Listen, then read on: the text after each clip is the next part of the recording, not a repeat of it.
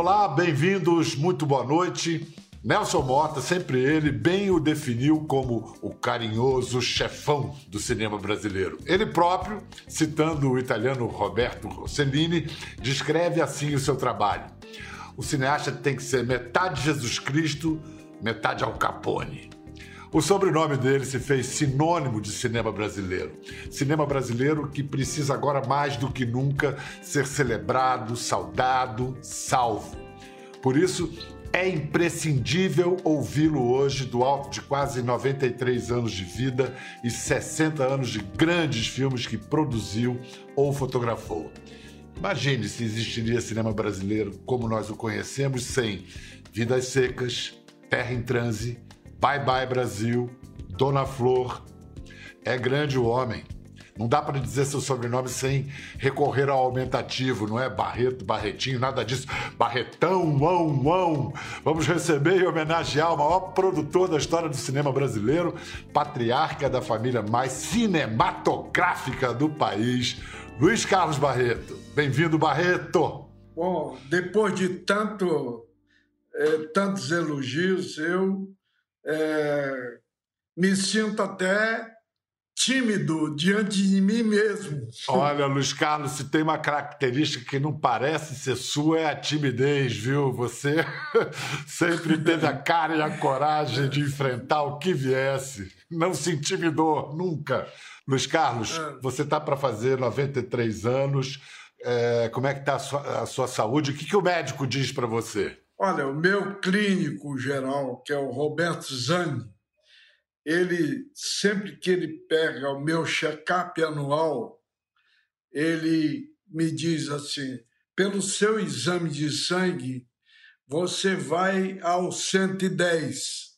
Aí eu falei para ele: só porque se eu tivesse 50 anos, você me dissesse isso, tudo bem eu tinha mais uns 50 anos de vida, mas aos 93, você me dizer que eu vou a 110 é muito curto. tá pouco. Bom, nesse seu quase século de vida, vida intensamente vivida, você compara esse momento do Brasil, da pandemia, sob esse desgoverno, você compara esse nosso momento a algum outro evento ou momento histórico da história do Brasil? Nenhum, nada, nada se compara. Nada do que eu vi e do que eu ouvi se compara com o que eu estou vendo e ouvindo atualmente. Eu, às vezes, oh, Bial, aos 90 e depois dos 80 anos, a gente vira arquivo. Né? Então, eu estou sempre sendo perguntado por, por isso ou por aquilo. Eu me sinto hoje como um jornalista que tinha no Diário Associado, que era um crítico de cinema, chamado Brício de Abreu, que ele era apresentado quando ele se apresentava, ele dizia assim: Brice de Abreu, o repórter que entrevistou Pedro Alves Cabral. Você também já está habilitado a se apresentar mais ou menos assim. Eu, eu, eu estou nessa nessa fase.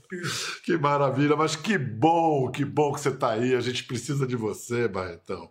Um dos sinais da sua predestinação para o cinema ocorreu muito cedo na sua vida. Como é que você foi parar, com que idade, como é que você foi parar num set de Orson Welles, para alguns o maior gênio da história do cinema? Olha, eu tinha 10 anos de idade quando o Orson estava filmando no Ceará. Eu tinha para 10, 12 anos de idade. E ele estava filmando lá na Praia de Iracema algumas cenas do documentário que ele ia fazer sobre o jangadeiro Jacaré. Eram quatro jangadeiros que vi, viajaram de jangada do Fortaleza até o Rio para ter uma audiência com Getúlio Vargas e pedir para regulamentar a profissão de jangadeiro. E então eu estava ali na Praia de Iracema, para tomar o meu banho de mar. Daqui a pouco chegou aquela equipe de gringos, instalaram ali, e eu fiquei olhando ali encantado. Eu não, nem sonhava, era 12 anos de idade. Luiz Carlos, eu sei que quando você veio para o Rio, eu li na crônica esportiva que Luiz Carlos Barreto era um, atuava como um falso ponto esquerda ali, ao estilo Zagallo, caindo no meio-campo, que era craque. Você era craque mesmo? Não virou profissional por quê? Olha, todo cara, todo peladeiro é tipo, é tipo caçador e pescador, né? Acha que é craque mas eu era considerado craque, tanto que eu fui convocado para a seleção brasileira de futebol que ia disputar a Olimpíada de Londres em 1948. E era o técnico era o Atom Glória. Eu era jogador do juvenil do Flamengo. E na época o governo que financiava a delegação, a viagem da delegação olímpica, não tinha dinheiro para mandar 22 jogadores, porque a delegação brasileira toda era 30 atletas. E só o futebol ia com 22. 22. Então fomos cortados. E eu perdi a, a, a minha oportunidade de ser um campeão olímpico. Mas depois você foi a. começou a ir a Copas do Mundo, aí foi a 54, 58, já como craque da reportagem um, e da fotografia, uma das estrelas da revista estrelada, o Cruzeiro. É, e aí, você, como fotógrafo, fotojornalista, vamos ver algumas das fotos. Você fotografou todo mundo, Barretão, todas as celebridades que naquela época não eram chamadas assim, todos os políticos, os VIPs. Fidel, essa foto é, você tirou aonde? Essa é uma foto do Fidel que veio ao Rio de Janeiro. Foi a primeira visita dele a um país fora de Cuba. Olha o JK, nosso presidente, do Frank Sinatra, tem Marilyn Monroe, Kim Novak, Jorginho Guinle, depois temos a Brigitte Bardot. É, com o Bob Zaguri. Sei. Esse é o casamento da Grace Kelly. Grace Kelly. Agora eu queria é, contar para as pessoas como é que o fotojornalismo levou o Barreto para o cinema. Ele viu um filme chamado Pátio, que era um curta-metragem de estreia de um jovem cineasta baiano, ficou impressionado, foi registrar as filmagens do primeiro longa desse cineasta baiano, Barra Vento. Bom, o encontro de Luiz Carlos Barreto e Glauber Rocha mudou a história do cinema brasileiro, do cinema mundial. Agora vamos ver, anos mais tarde, virada dos 70 para os 80, o entrevistado e o entrevistador trocaram de lugar, trocaram de lado no histórico programa Abertura. Frank Sinatra no Brasil, um cara que foi contra a liberdade de imprensa, quer dizer, disseram, um jornal botou que o povo brasileiro ia compensar sua frustração, porque Frank Sinatra vendo no Brasil. Antônio Carlos Jobim, pau no Sinatra! Acabou. Acabou. Que falta faz o Glauber. É impressionante. Tanto, parece hoje, né? Hein? Parece uma coisa feita agora, né? Porque permanece todos esses problemas aí. Por que os sociólogos estão querendo misturar tudo? Aliás, estou de saco cheio de teoria, eu quero soluções. Eu não quero saber de reforma partidária, eu quero saber de reformas sociais e econômicas. Essas imagens são do filme Antena da Raça, dirigido pela filha do Glauber, a Paloma, minha querida amiga Paloma Rocha, e pelo Luiz Abram e são a respeito do programa Abertura, que fez história na TV Tupi. O filme, aliás, foi selecionado para o Festival de Cannes do ano passado. Barreto, como é que o encontro com o Glauber mudou a sua vida? Olha, o Glauber é, era muito amigo do Genaro Carvalho, um artista baiano, é, pintor e que terminou sendo entrando para o ramo da tapeçaria e tal. E ele era fã do Glauber, garoto, garoto Glauber lá. E ele me mostrou o pátio. E eu achei um filme, eu falei, parece um filme de Buñuel. Na época, o Glauber estava filmando Barra Vento na praia de Buraquinho. E o Genaro me disse: Você quer conhecer o Glauber? Vamos lá. Eu, não, eu quero fazer uma reportagem com ele. Aí fui lá, cheguei lá, era uma cena que o Glauber estava dirigindo uma roda de samba. Não, no intervalo daquele, daquele plano, daquele take, o Glauber saiu andando comigo pela praia, pela praia de Buraquinho, e andamos. Ele esqueceu que estava filmando, e aí me falando do cinema brasileiro dos filmes. Ele falava muito de um filme do Roberto Faria chamado Cidade Ameaçada. E aí falava, falava, falava, e eu, no fim do, do papo, chegou o assistente do Glauber, Glauber, ah, os atores estão lá em cena esperando por você. Ele tinha esquecido. Ah, eu pensei que tinha eu pensei que tinha acabado a filmagem e tal. Olha, o, o depois, com esse talento para fotografia, o, o Barretão estreou no cinema como diretor de fotografia. E é o seguinte: o Glauber tinha uma coisa que ele dizia: os cineastas brasileiros têm que rasgar as tabelas da Kodak e tal. Parecia ser só uma frase de efeito, mas Luiz Carlos Barreto já tinha feito isso antes, na prática, na direção desse filme aqui. Vejam essas cenas.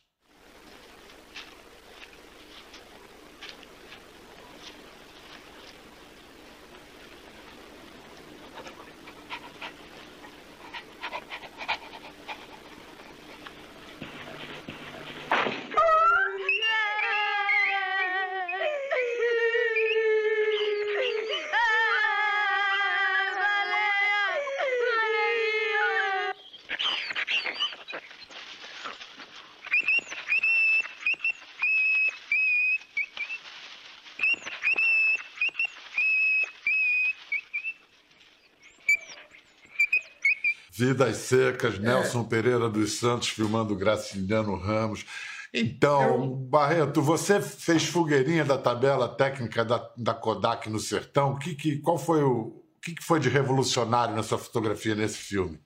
Olha, eu, eu fui fazer a fotografia de, desse filme por sugestão e por convite do Glauber o Glauber estava montando o filme dele, Barra Vento, com o Nelson Pereira. O Nelson Pereira que ele estava editando o filme. E aí o Glauber me disse, ele já tinha me escalado para eu fazer o roteiro do Salto ao Trem Pagador, com Roberto Faria. E aí chegou para mim, você tem que fotografar o Vida Seca, não é Nelson? E o Nelson também não sabia de nada, olhando, ah, tudo bem, é, mas aí eu falei, vocês estão malucos, eu não sei fotografar, não sei com minha laica fotografia de repórter. Ah, não, ah, vamos fazer, porque você vai me fazer uma fotografia que o, ainda não foi feita com o Nordeste. Todo filme no Nordeste, o Nordeste parece um jardim. Eu falei, concordo com você. Eu quero mostrar a intensidade da luz. A luz como um personagem que destrói a paisagem, que destrói a plantação, que incomoda o homem. Ela, ela tem uma linguagem. Eu aí fiquei numa camisa de força. Né? Eu tinha pregado uma teoria que eu, que eu não sabia se ia dar certo na prática. E fui para lá. E aí, quando chegamos no Rio, depois, para copiar o filme, o, os técnicos do laboratório disseram: vocês estão que, têm que filmar tudo de novo, porque não dá, não dá para copiar. Aí surgiu um operário do laboratório chamado Zé Bangu, e o Zé Bangu, deixa comigo, Barreto e Nelson, eu vou fazer essa uma de noite, quando não tiver ninguém aí, eu vou fazer uma cópia do negativo e vou mostrar para eles. Eu já tenho uma, uma solução para copiar. Então, foi o que deu certo. No outro dia, trouxe uma cópia maravilhosa, feita pelo Zé Bangu. O outro era um doutor químico, era um, é tal negócio. Né? O Rossellini tinha razão. Sobretudo em cinema, a teoria é muito importante, mas a prática é muito mais importante. Julgou muito a nossa audácia de jovens, né, né, a, coragem suicida do jovem, né? porque tanto o Nelson quanto eu, o Glauber então era muito mais novo que a gente, nós, nós éramos oito, dez anos a mais do que o Glauber, né? e tivemos a coragem de fazer aquilo, rompendo com todos os, os cânones da fotografia da Kodak. E fizeram uma pequena revolução. É. Deixa eu mostrar uma coisa, Barreto. Depois do Vidas Secas, você também, além de coprodutor, fez a fotografia de Terra em Transe. A gente tem umas imagens do making off de Terra em Transe. Você, Jimmy Luft, Glauber, Paulo Altran, Jardel Filho, no Cinema Novo, um distribuidor também é produtor e trabalha como diretor de fotografia. Luiz Carlos Barreto mede a luz de Eldorado.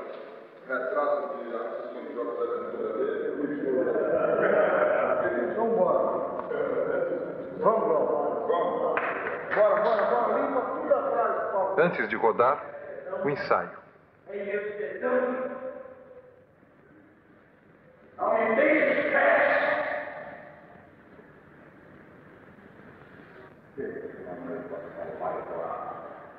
Você age em nome de quem? De quem? Você age assim, senhor, esse Deus que já me pode para mim. Será o Onde está sua consciência? Essas cenas são do documentário do Joaquim Pedro de Andrade, Cinema Novo, mostram na prática como é que era o negócio de uma câmera na mão e uma ideia na cabeça. Mas a gente se pergunta Barreto, como é que vocês conseguiram lançar um filme político como Terra em Transe em plena ditadura, no recrudescimento da ditadura? Quando nós mostramos o, o filme num festival, é, eu acho nos Estados Unidos, o New York Times é, era Vida Seca, Terra em Transe, uma série de filmes. A Grande Cidade, do Cacá, o, o filme do Joaquim Pedro, O Padre Moça, é, enfim, Menino do Rio, do Walter Lima, nós saiu uma crítica da uma mulher que era a rainha da, da crítica cinematográfica americana, chamada Renata Adler. Essa Renata Adler escreveu quando se vê esses filmes brasileiros, preto e branco, é difícil acreditar que esse país vive sob uma ditadura militar. Curioso é que você, a sua geração, a geração do cinema novo, mesmo durante a ditadura, vocês avançaram muito. Com a, com a fundação da Embrafilme, em 69, Bom, o, o Dona Flor, produzido pela Embrafilme, dirigido pelo seu filho Bruno Barreto, para bater o recorde de público de 10 milhões de espectadores, levou 34 anos para a Tropa de Elite chegar. Este é o Largo da Palma, na cidade de Salvador. Aqui no mês de outubro de 1975, tiveram início as filmagens de Dona Flor e seus dois maridos. Após o grande sucesso de A Estrela Sobe, de Marques Rebelo, o diretor Bruno Barreto começava a filmar a adaptação do maior best-seller da literatura brasileira. A história de Dona Flor, Vadinho e do Dr. Teodoro Madureira, personagens criados pelo escritor Jorge Amado e pelos quais mais de 2 milhões de leitores se apaixonaram. O cinema brasileiro pode produzir, fazer superproduções no seu nível, no seu nível de Dona Flor, de Chica da Silva, de Tenda dos Milagres, de, de Macunaíma, de Garota de Ipanema, e pode fazer, e tem o direito e deve fazer, os seus filmes médios de 800 mil, 1 milhão, 2 milhões, porque isso é que renova a linguagem cinematográfica, que renova a experiência cinematográfica e que diversifica a conquista do mercado. Os filmes brasileiros chegavam a 42% do mercado. O que vocês fizeram de certo ali que se perdeu? Isso foi fruto de uma política, porque hoje em dia fala-se da ditadura militar como se a ditadura militar fosse uma coisa uni, uniforme. Teve a ditadura militar do Castelo Branco, a, teve a, o período é, Costa e Silva, o, o período Médici, do terror total, do período Geisel, e foi este período Geisel que tudo, tudo no Brasil se modificou, porque o Geisel era, não era um anticomunista. O secretário de Cultura do, do Ernesto Geisel era Manuel Diegues Júnior, pai do Cacá. E aí foi que nós conseguimos nomear o Roberto Faria, entendeu? E o Geisel deu todo apoio, porque a Iberafilme tinha sido fundada no governo Médici para ser uma, exportadora, uma, uma, uma empresa de exportação do filme brasileiro. E nós fomos, na época, ao Jabal Passarinho e dissemos: Ô oh, ministro, isso aqui vai virar uma agência de turismo, entendeu? Não vai exportar nada. Nós precisamos exportar filme brasileiro para dentro do Brasil. Barreto, essa história sua, vocês fizeram Bom, você foi, levou filmes ao Oscar, do Bruno, do Fábio. É, hoje, o cinema enfrenta talvez a crise mais. Bom, um governo que sabota a cultura abertamente. É, a Ancine paralisada. A pandemia, o maior golpe no show business de que se tem notícia. Onde é que seria uma saída? Porque você não é um cara só de diagnóstico, você pensa estratégia. Qual é a saída? É. Olha, o, negócio é que pouca gente sabe que, apesar do governo Bolsonaro ter um projeto de destruição da produção cultural no Brasil, de todas as frentes, teatro, artes plásticas, cinema, até televisão, é, tudo é um conjunto de, de pacote de maldade. No cinema, ele não pôde aplicar nem a metade do, do pacote dele, porque nas administrações, sobretudo na administração do Sérgio Saleitão como ministro da Cultura, ele já tinha preparado um caminho que terminou dando o quê? Um, a paralisação da Ancine. Quando o governo Bolsonaro assumiu, a Ancine já estava semi-paralisada. Então, você tem hoje o, o governo Bolsonaro entrou, é, encontrou um prato feito. Ele só entrou com a sobremesa, entendeu? Barreto, agora vou voltar um pouco à, à, sua vida, que a vida pessoal e profissional são muito ligadas, e eu queria incluir na conversa uma moça que você conheceu há 70 anos, quando você foi fazer uma reportagem sobre a Miss Brotinho Goiás. Luci tá aí? Luci Barreto, nossa querida Luci, produtora. Chega aqui. Essencial do cinema brasileiro. A Luci, é que botou a ciência no feitiço, como o Glauber dizia. Ah, Luci, minha querida, a gente aí, precisava. a gente precisava de um dia inteiro de programação da Globo para contar a história desse pois homem, é. a história de vocês. Eu estou ouvindo e me lembro com grande saudade e ternura que eu conheci aquela casa lendária da 19 de fevereiro, o cinema brasileiro sendo feito ali.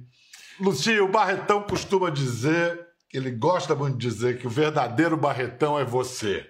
Como é que você lida com uma, com uma afirmação dessas?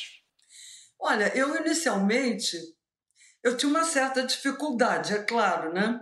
Mas depois eu compreendi muito bem. É porque nós somos, nós nos completamos, eu diria, né? A gente costuma dizer que é um casamento do som com a imagem, né?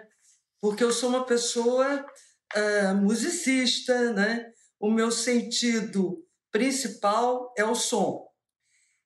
E o Luiz Carlos é a imagem. Então está completo o cinema, né? Então, quer dizer, uh, eu diria que ele traz para mim um pouco de fantasia, entende? E eu procuro, digamos, é, ele me traz a fantasia e eu trago para ele um pouco de rigor. É verdade. Eu, eu lembro também, eu queria lembrar, eu sei que foi uma despedida longa e terrível, mas eu queria fazer uma homenagem também ao Fábio, que também eu conheci Sim. naquela casa. Por acaso, quando ele foi ser estudante de intercâmbio nos Estados Unidos, nós viajamos juntos no avião, lado a lado, também aprontando. Olha só.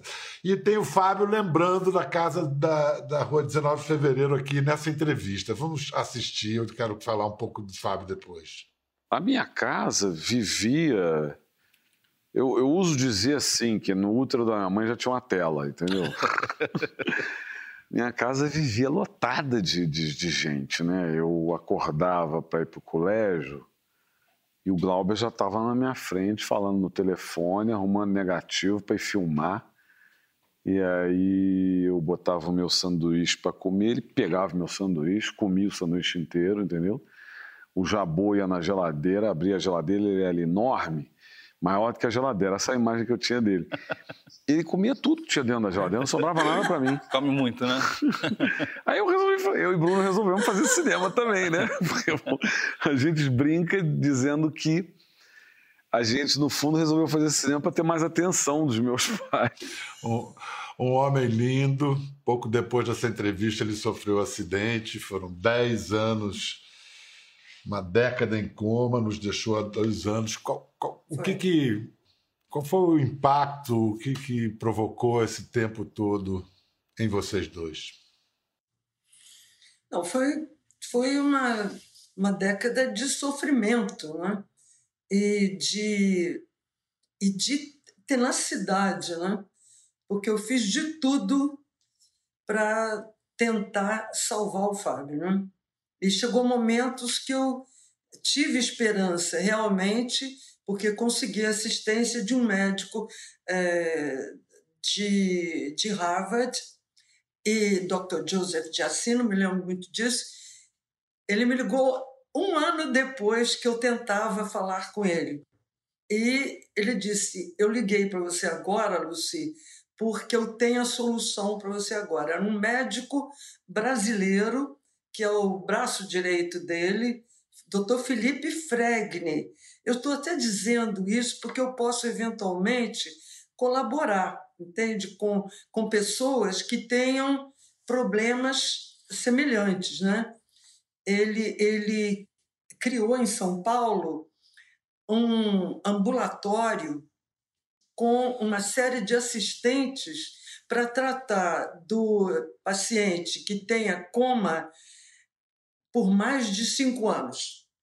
Ele se especializou nisso. Então, ele, ele, atualmente, ele atualmente está criando, ele está cuidando do Schumacher. Ele está cuidando do Schumacher, exatamente. Ah. Então, isso é bom porque informa, né, Pedro? Ele está trazendo para São Paulo toda a experiência dele junto com o laboratório lá de, de Harvard, com o Dr. Jacinto. Mas foi, foi. O Fábio sofreu muito, meu Deus do céu. Aliás, não, o Felipe me disse que ele não sofria. Quem sofreram foram, foram vocês, né? Quem sofreu. e Quem... Pois é, sempre quem... tentando, com esperança, sabe? Enfim. Mas, de uma certa maneira, o Pedro, o, o problema que a gente tinha consciência de que nós estamos fazendo além do possível é. e do impossível. Nós fizemos tudo e sem nos abater, sem nos deixar a, imobilizar, a, a continuar a nossa vida, porque é uma coisa do um bordão do Fábio. É, vamos lá, Barreto, vamos, vamos lá. lá. Vamos lá, Luci. Vamos lá, vamos lá. É. E a gente ficava com esse bordão na cabeça. Vamos lá.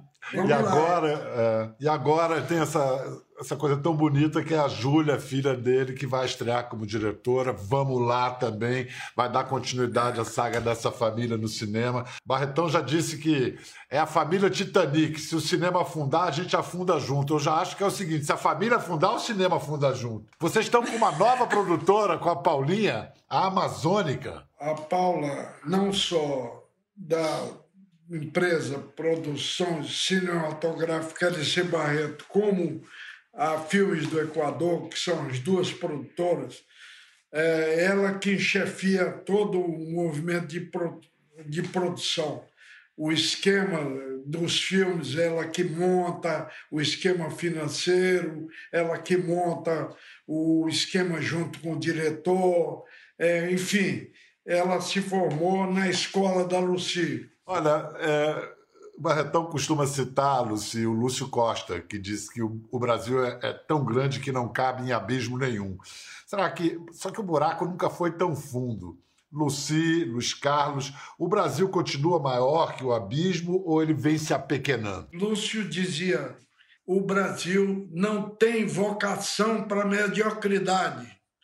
Por isso é que eu acho que a esses corpos estranhos que surgem no Brasil, eles são expurgados pela própria vocação de, da, do Brasil. Então, esses, esses acidentes de pessoas que acontecem, que nós estamos sendo vítimas no momento, ele será expurgado naturalmente, como um, um vírus que é expurgado também. Entendeu? Oxalá. Oxalá. É. Luiz Carlos, Luci, muito, muito obrigado. Por mim, eu ia precisar do dia inteiro, não tenho, mas eu quero agradecer muito a generosidade de vocês, adorei vê-los e espero que em breve, vacinados, com máscara, com cuidado, a gente possa se rever, beber uma boa taça de vinho. Ah, eu esqueci, Pedro, Pedro. O Luiz Carlos é o barretão para todo mundo, né? Para mim, ele é o Barretinho. Eu chamo ele de Barretinho. Põe ele no lugar, tá certo. Barretinho. Obrigado, Luci. Obrigado, Barretinho. Lindo. Obrigada. Obrigado. Tchau. Tchau. Quer ver as fotos e vídeos que comentamos aqui? Entre no Globoplay, busque a página do Conversa e assista o programa na íntegra. Até a próxima.